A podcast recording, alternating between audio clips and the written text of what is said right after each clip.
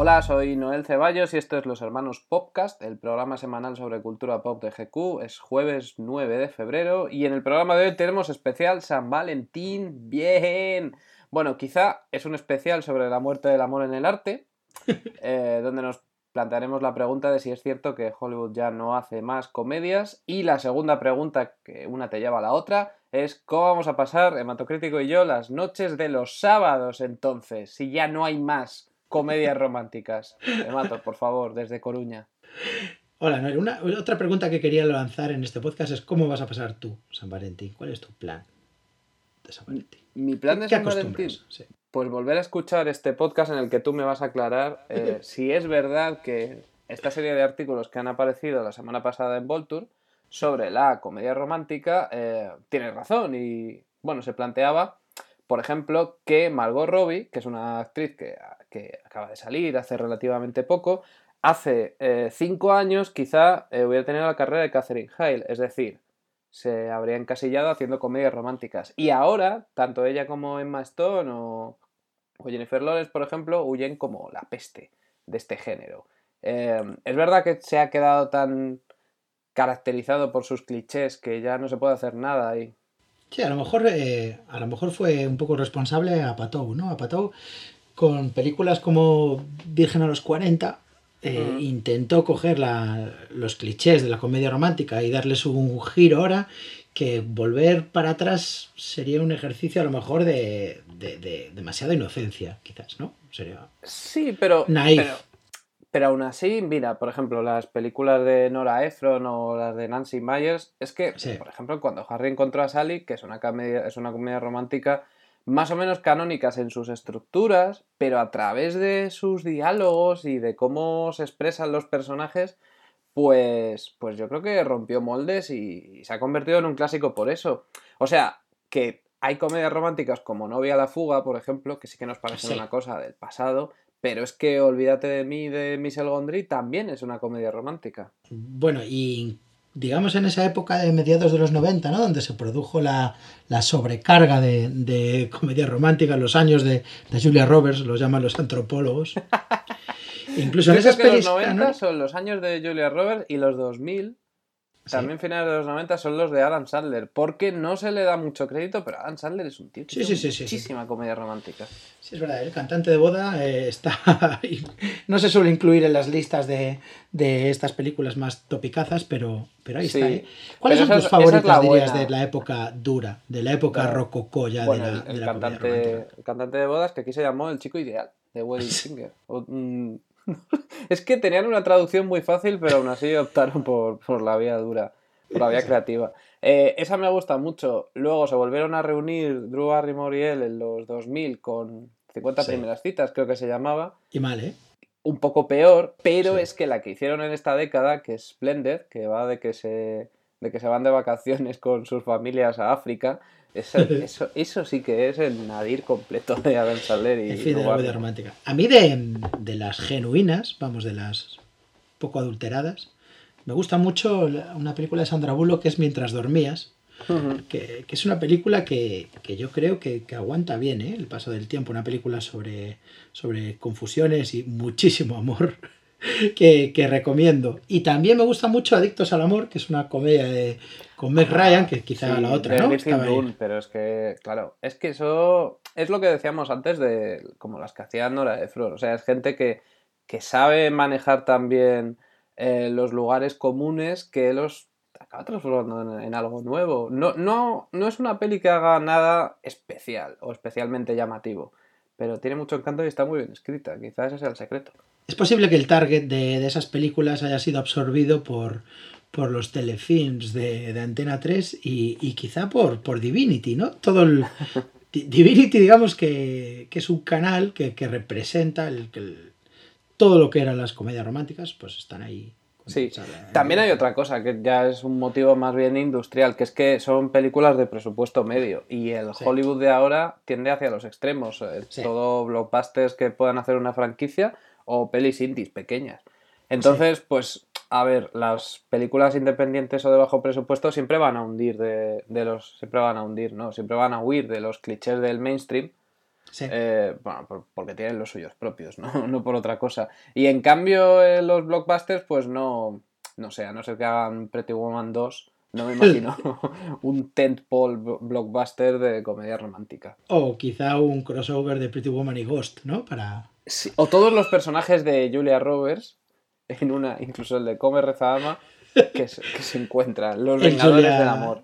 Julia Roberts verso. ¿Alguna de estas películas eh, se puede, de Julia Roberts, ¿no? De la época ahora, se puede ver ahora, ¿no? Notting Hill, se puede ver, Pretty Woman, se, no lo sé. Creo que de todas esas, a ver, Pretty Woman se ve mucho ahora. Porque sí, se puede ver, aunque no quieras. Se puede ver todas las navidades en Telecinco, creo que es donde... Pretty Woman quizás es la peli más ofensiva de, de, las grandes películas románticas de... Sí, no, sin duda, sin duda. Pretty Woman. Antes trabajaba en una productora y estábamos haciendo un proyecto que, no sé por qué, uno de los referentes era Pretty Woman y me tocó a mí la dura labor de tener que verla y no solo eso, sino también analizarla. Y, fue una semana eh, muy dura, o sea, yo la recuerdo como, como una semana realmente oscura porque parece la película más consumista y más conservadora, es muy de derechas, eh, Pretty Woman, pero muchísimo. Y hay un, hay un dato que, que adiviné o que aprendí leyendo sobre la peli que yo no sabía, que es que el guion original, que se llamaba, no sé eran 500 dólares, que eh, se supone que era lo que costaba alquilar sus servicios, era súper oscuro, o sea, ya desde el título, y acababa con ella volviendo a las calles y se hacía muy explícito que tenía un problema con las drogas, que creo que en la película final eh, es una escena de confusión, ¿no? Richard Gere se cree que que se está pinchando heroína y en realidad estaba haciendo otra cosa, o era diabética o algo así. Pero en la peli original, en la peli original era realmente era heroinómana, o sea que era una película muy muy tenebrosa. Y todo su sueño era ir a Disneylandia. Es, casi era una peli de Todd Solons. Y, Jeffrey Katzenberg, que es el superproductor que luego fundó eh, DreamWorks con Spielberg, este fue el que tuvo la idea de, no, vamos a hacer una película bonita. ¿Pero qué es Telecinco? Ya en Telecinco 25 años después. Era un visionario. Bueno, pero hablando de la tele y de cómo prospera la comedia romántica allí, tú siempre me hablas de una serie nueva eh, que, está cogiendo los, los, pues los, viejos lugares comunes de, la, la rom-com. digamos que la honestidad, lo que tienen esas películas es que van a a cascoporro, ¿sabes? Eh, la gente se enamora a tope, vive a tope, sufre a tope y, eso, lo que yo te decía, después de, las películas de Jodapato, parecía una frivolidad naif, pero ahora hay una serie que se llama This Is que, que vuelve un poco a jugar con el puro, puro drama, la pura emoción, el puro romanticismo. Es una especie de manipulación constante, porque tú te das cuenta cómo te están manipulando, ¿no? Hay finales terribles en cada capítulo, hay violines, hay enganches, hay montajes musicales canallas. Sin embargo, compras y, y quieres volver una y otra vez a ver lo que le pasa a esos personajes, ¿no? Que no te puedo decir ni siquiera, ni siquiera te puedo desvelar qué personajes son, qué tipo de personajes son, para no llevarte la gran sorpresa que se, que se desvela en el piloto, que, que para ser un drama familiar yo te digo que tiene la mejor, la secuencia más sorprendente de final de, un piloto desde Lost. Ahí queda eso. bueno, y aparte también tenemos, pues yo qué sé, Love, Catastrophe, Looking, incluso, Master of, incluso Master of None. Que, sí que es verdad que se han planteado llevar al género. Hombre, del amor se sigue hablando. Sí, sí, sí. Nunca, Pero con nunca vamos a reservas, digamos, ¿no? No había esto de del objetivo es enamorarte porque sí, de. Sí, además del amor siempre se va a hablar y además el amor siempre nos va a llevar a, situaciones graciosas, porque la risa es una manera pues como de aliviar tensiones. Entonces, eh, productos, películas o series que tengan amor y tengan risa siempre va a haber. ¿Cuál, es, ¿Cuál dirías tú que es tu momento favorito del amor en el cine, o en la música, o en la tele? Bueno, pues mi, mi cosa favorita del amor yo creo que es el disco de Magnetic Fields, el 69 canciones de amor, que es un disco es la capilla sixtina del amor. La capilla sixtina del amor. Es un disco triple con 69 canciones que intentan repasar todos los estados de ánimo posibles relacionados con el amor y todas las combinaciones, ¿no? Hay canciones desde Te quiero pero ya no quiero follar contigo a canciones de Me enamoré de un viudo o canciones de Te echo de menos pero ya no tanto como... O sea, todas y las, y las mejores que son canciones de Sé que no soy lo suficientemente bueno para ti, que son las que más me gustan de ese disco. Hay muchas y... Hay muchísimas. Es que yo siempre soy más de la bajona. De la bajona del amor, ¿no? Sí, eso me encanta. Y luego hay... Eh, yo creo que, que, la canción de Donna Summers, I Feel Love, me parece la canción que mejor representa el estado del enamoramiento radical, ¿no? ese subidón de, de, que estás atontadísimo, que estás pillado, de, amor puro, pues es lo que te pasa cuando escuchas los, los acordes de Moroder, lo que creo ahí y, que caes en esa espiral de, amor bueno, ¿eh? Pues mira, yo te voy a decir dos, secuencias de cine que las dos tienen que ver con Velvet Underground, no, no sé por qué, pero me parecen una cumbre. La primera, y además son dos de mis películas favoritas, la primera es en Los Tenenbaums, eh, la secuencia en la que Margot Tenenbaum se baja del autobús y, su hermano, su hermanastro la está mirando, que es con These Days de, de Nico. Preciosa. Eso, o sea, me parece lo, parece lo más bello. Y además, uno, uno de los pocos momentos en los que en el cine me di cuenta de que había descubierto uno de mis directores favoritos y, que a partir de ahí lo iba a seguir a tope. Eh, fue con esta. y luego también Adventureland hay un momento en el que Jesse Eisenberg se monta en el coche con con Kristen Stewart y suena Pale Blue Eyes de Velvet Underground y, y, él simplemente la mira y a veces pues el amor es eso, el amor es escuchar a la Velvet y ver a una chica guapa que te está conduciendo. En esa peli también hay, meten el Satellite of Love de, de otra manera igual, es increíble. Muy, muy buena peli, ¿eh? Sí, un amor de peli. Baby, you just make me mad.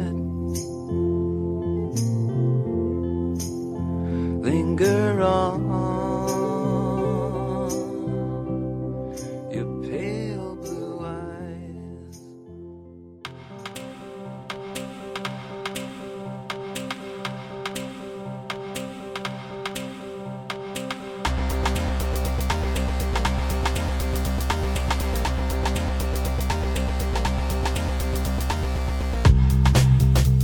entramos ya en pleno terreno de recomendaciones semanales, eh, donde siempre elegimos cada uno una cosa que nos ha cambiado la vida, pero de verdad, eh, la última semana. Así que, ¿qué tienes hoy, Yo estoy a tope, a tope, a fuego con el nuevo disco de, de Japandroids. Japandroids eh, es un dúo de un dúo americano, tienen un formato que es batería y guitarra, que es un formato que a mí me encanta. Hay un montón de grupos que, que tienen esta característica que me gusta mucho, pero, pero bueno, no se parecen nada a otros como, como los White Stripes. ¿no? Japandroid tienen una, una colección de himnos que parecen super temazos de un grandes éxitos de Bruce Springsteen, pero acelerados, pasados por el, por el punk. Va todo muy rápido, ¿no? Muchas guitarras muy rápidas, baterías muy rápidos, pero, y una colección de, de himnos generacionales, estribillos de wow, wow, wow, cosas para poguear, para darte en el pecho y dar las gracias por estar vivo y vivir en California o algo así, ¿no? y, voy a decir que este disco eh, está muy bien, está fenomenal. No es tan bueno como el anterior. El anterior Celebration Rock. Tiene como nueve canciones que, que a cada cual mejor, ¿sabes? Suena Suena punk, suena a Bruce, a, Bruce Springsteen, suena a Pixie, suena, suena... Tú ya lo llamas Bruce. A Bruce, sí, iba, iba, a callarme ahí, pero iba a decir, Dios, no quiero ser de esos que dicen Bruce. Ni que llaman al Almodóvar Pedro, ¿no? es mejor eso que los que dicen Boss. Boss, los que dicen Boss, sí. Eh, y entonces recomiendo el nuevo disco. Tiene, el disco se llama como el single Near to the Wild Heart of Life, que me parece una de las mejores canciones del año pasado. Me parece un, un temazo. Eh, es la mejor canción del disco, en mi opinión. Y, os eh, quiero que escuchéis el disco y un poco también que retoméis el anterior si no lo conocéis. Y bueno, un grupazo a tener en cuenta. Ahora mismo está muy arriba en mi top.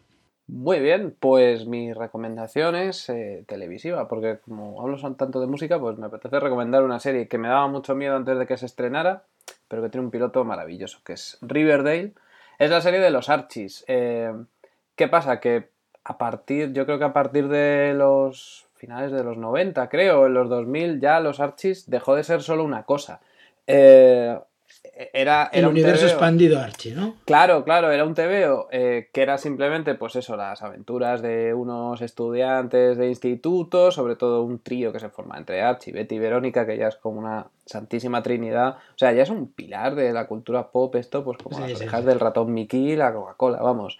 Eh, pero de repente Archie Comics lo que empezó a hacer es pequeñas variantes y empezó a hacer un cómic de los Archies con zombies o un cómic de los Archies en el que conocen a Depredador o se presenta Archie a presidente del gobierno, cosas así. Em, y, y, la serie es un intento de recrear, pues Verónica Mars, además es de la cadena CW, que es la que se hizo con las últimas temporadas de Verónica Mars. Eh, y entonces lo que hace es meterlos en un misterio. Ha habido un estudiante que ha muerto en extrañas circunstancias y lo que tienen que hacer Archie, Betty, Verónica y Jackhead es empezar a investigar. También tiene mucho de mm, Gossip Girl y sobre todo en los diálogos tiene mucho de Josh Whedon, de Buffy. Eh, todo lo que me estás diciendo me gusta. Sí, ninguna persona de 15 años habla como ellos hablan que es casi como si estuvieran escribiendo un tratado universitario sobre cultura popular con referencias que los chavales de 15 ahora no tienen. Pero esta serie no está pensada para ellos, sino que está pensada para ti, para mí y para los oyentes del podcast, así que... A mí todo lo que suena a Verónica Mars me gusta. ¿Recuerdas una, una película que se llama Brick? Sí, sí, es que justo iba a decirlo, que se parece mucho a la película de Ryan Johnson, a Brick.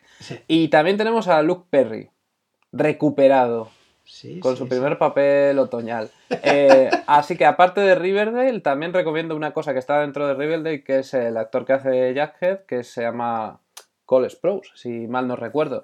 Y este tío en las entrevistas es increíble. O sea, me parece uno de los actores más, más inteligentes que he leído yo jamás en una entrevista.